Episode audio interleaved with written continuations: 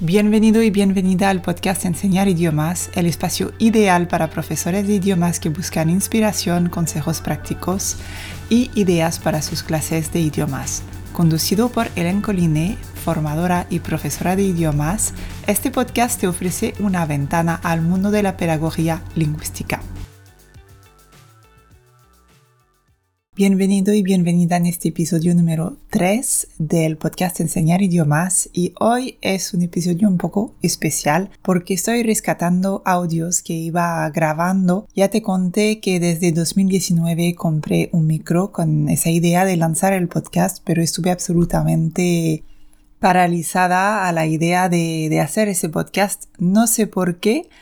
Además, me da un poquito de vergüenza, la verdad, eh, poner esos audios que me grababa con mi dictáfono del móvil, por eso vas a notar también una diferencia de, calidad del sonido. Espero que no te moleste, pero es que me parece interesante compartir eh, algunos de esos audios que grabé en total inocencia y compartiendo eh, de manera totalmente transparente lo que es mi opinión hacia la enseñanza de idiomas.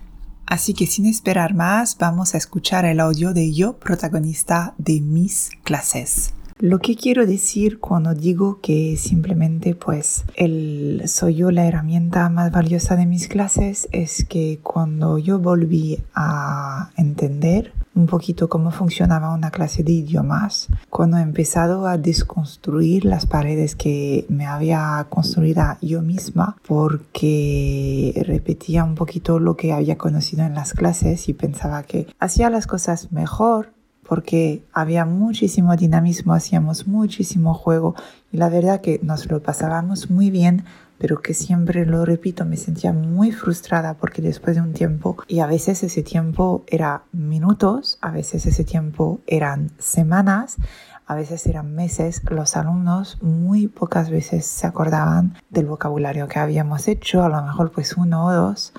Eh, lo de los aspectos gramaticales también eran bastante complicados y sobre todo pues de fluidez cero y cuando cambié mi manera de dar clase, simplemente pues volví a saber cómo yo tomar las riendas de la clase. Yo soy la protagonista de las clases. Y ojo, no me malinterpretes. Esto no significa que mis clases no están centrados en los alumnos. No estoy diciendo que yo soy el centro de las clases. Estoy diciendo que yo he cogido el protagonismo de las clases no es más un libro de texto o una programación de que yo me tengo que adaptar y los alumnos nos tenemos que adaptar a lo que está escrito en este libro, lo que toca en esta programación y cómo voy a poder enfocar recursos o juegos para trabajar esos aspectos. Es todo al contrario. Yo soy la protagonista que va a saber qué decisiones tomar y muchas veces no nos damos cuenta, pero es que las decisiones las tomamos en función de los contenidos, no las estamos tomando en función de los alumnos, que son cosas muy, muy, muy diferentes. Y todo ese proceso de, de tomar conciencia de esto a mí me, me, me, me, tardó muchísimo, muchísimo tiempo. Y si me hubieras dicho hace unos años, antes de cambiar, eh, que yo no tomaba la decisión en función de mis alumnos, te hubiera, te hubiera reído en la cara, te habría dicho, ¿qué me estás contando? Porque no es así. Entonces, yo soy la persona más valiosa de mis clases porque soy la persona que sabe, que conoce mis alumnos, soy la persona con la que mis alumnos interactúan. Unos alumnos no interactúan con un libro de texto. Unos alumnos no interactúan con una programación, unos contenidos. Los alumnos interactúan con personas, interactúan entre ellos.